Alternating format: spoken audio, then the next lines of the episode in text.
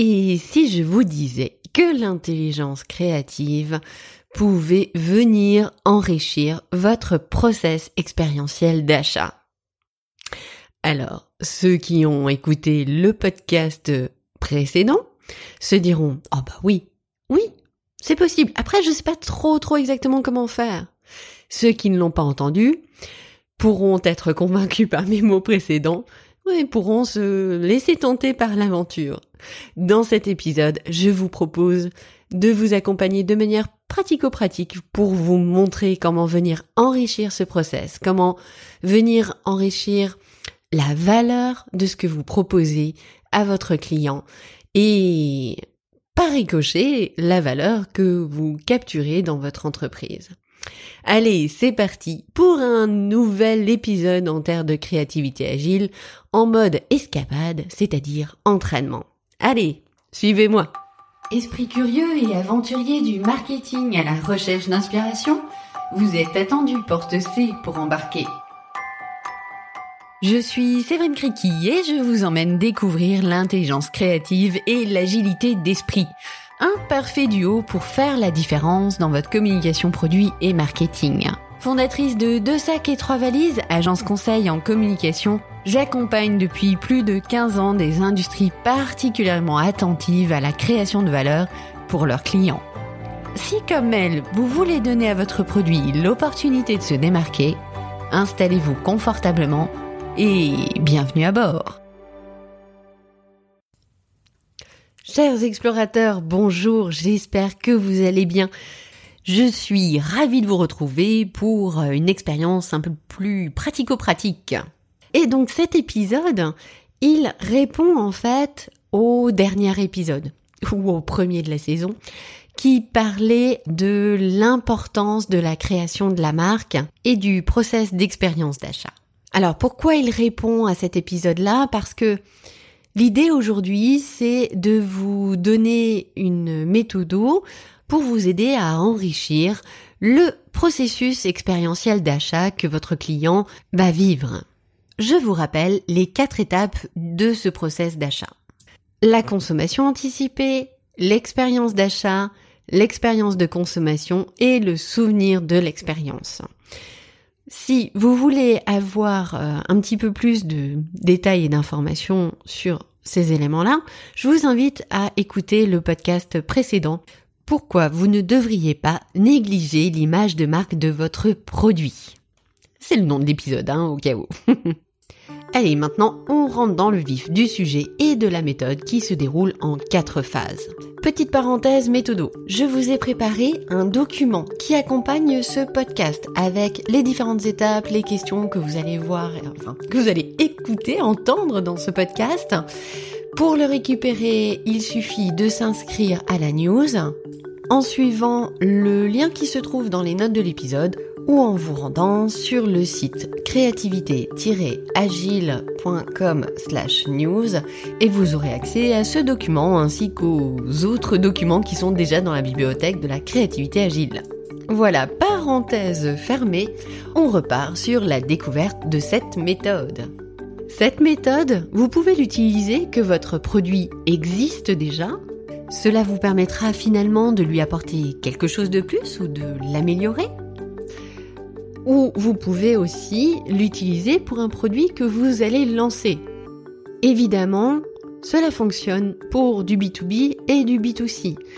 On est dans la notion d'expérience, on s'adresse aussi bien à des consommateurs, des acheteurs B2B, B2C. Euh, on s'adresse finalement avant tout à de l'humain.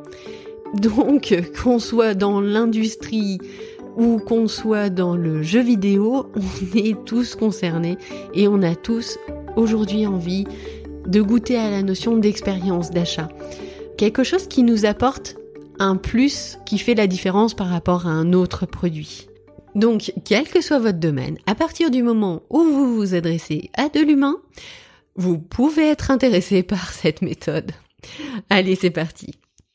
Première phase de la méthode. On définit l'objectif. Alors, je l'ai rajouté parce que euh, moi j'ai posé un objectif de base qui est d'enrichir le process. d'expérience d'achat pour avoir une base de, de discussion.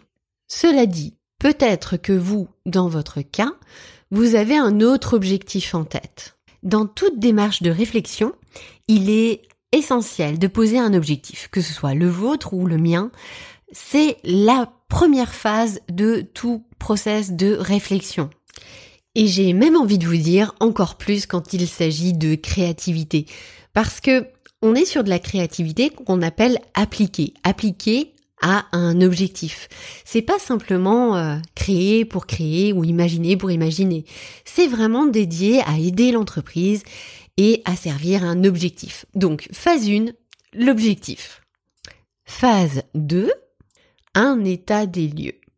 Et oui, à partir du moment où vous avez un objectif, donc quelque chose que vous voulez atteindre dans le futur, il est, on va dire, intéressant d'avoir un point de départ. L'état des lieux, c'est votre euh, état présent. C'est ce qui va vous permettre de savoir d'où vous partez et où vous voulez arriver. Et donc, dans cette phase 2, je vous propose de faire un état des lieux euh, dans chacune des étapes. Alors oui, je sais, j'ai choisi une méthode en quatre phases et il y a quatre étapes dans le process expérientiel d'achat. C'est un brin confusant, j'en conviens. Donc, j'utilise étape pour le découpage du process expérience d'achat et phase pour la méthode. Donc voilà, maintenant que ce petit point est fait, je reviens à ma deuxième phase. Donc, l'idée est de faire un état des lieux dans chacune des quatre grandes étapes. Je vais vous les rappeler. Consommation anticipée, expérience d'achat, expérience de consommation et souvenir de l'expérience. Ces quatre étapes, vous allez vous demander aujourd'hui comment euh, le client euh, se trouve dans les différentes étapes? Qu'est-ce qui le motive? Qu'est-ce qui l'ennuie? Où est-ce qu'il pourrait être, par exemple? Quelles sont ses motivations? Qu'est-ce qu'il recherche? Qu'est-ce qu'il fuit? Vraiment, euh, se poser la question de qu'est-ce qui se passe dans la tête de votre client à chacune des étapes. Donc, la deuxième phase de cette méthode, c'est vraiment la partie diagnostic. On pose un état des lieux. Petite astuce, si vous n'avez pas une vision assez affinée de, de ces différents points-là, rien ne vaut les interviews ou les échanges avec vos clients. Posez-leur des questions sur ce qui les motive, ce qui les énerve, comment, qu'est-ce qu'ils recherchent dans telle ou telle étape.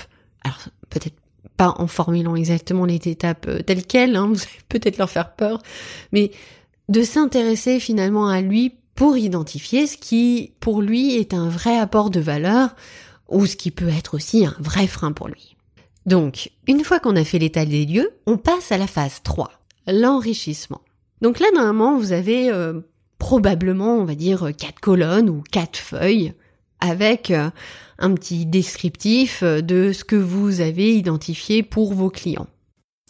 Et donc maintenant, pour venir enrichir cette réflexion, je vais vous inviter à répondre à des questions. Quatre questions. Et eh oui, décidément, hein, on fait la règle des quatre. Ce sont des questions qui sont volontairement vagues pour vous permettre d'imaginer euh, le plus largement possible des réponses. Et ces questions, vous pouvez vous les poser pour les quatre grandes étapes du process euh, de d'expérience d'achat, donc de la consommation anticipée jusqu'au souvenir de l'expérience. Première question. Et si vous renforciez certains éléments qui donnent de la valeur à votre client, qu'est-ce que cela pourrait donner? Question numéro 2. Et si vous enleviez ce qui le contrarie, qu'est-ce que cela pourrait donner? Question numéro 3. Et si vous ajoutiez quelque chose de plus, ce serait quoi? Quatrième question. Et si vous vous inspiriez d'autres produits qui apportent de la valeur ajoutée aux clients? Qu'importe le produit, qu'importe le domaine, qu'est-ce que cela pourrait donner, vous, dans votre secteur? Donc, voici quelques questions. Évidemment, il peut y en avoir beaucoup plus. J'espère que vous voyez le principe. L'idée est vraiment de vous ouvrir à des choses possibles. Pas forcément de tout faire, mais simplement, dans un premier temps, de vous autoriser à imaginer des choses qui viendraient enrichir la, valeur du process, qui est, je rappelle, l'objectif de départ. Et enfin, la phase 4 de la méthode, la sélection des idées. Vous pouvez les choisir selon des critères que vous avez définis, selon de la faisabilité, selon de la viabilité dans le temps ou d'un point de vue économique, ou aussi selon la désirabilité, ce qui vous motive, ce qui vous donne envie. Cette dernière phase vous permet vraiment de vous recentrer par rapport à vous, à votre contexte, à ce qui est important pour votre entreprise.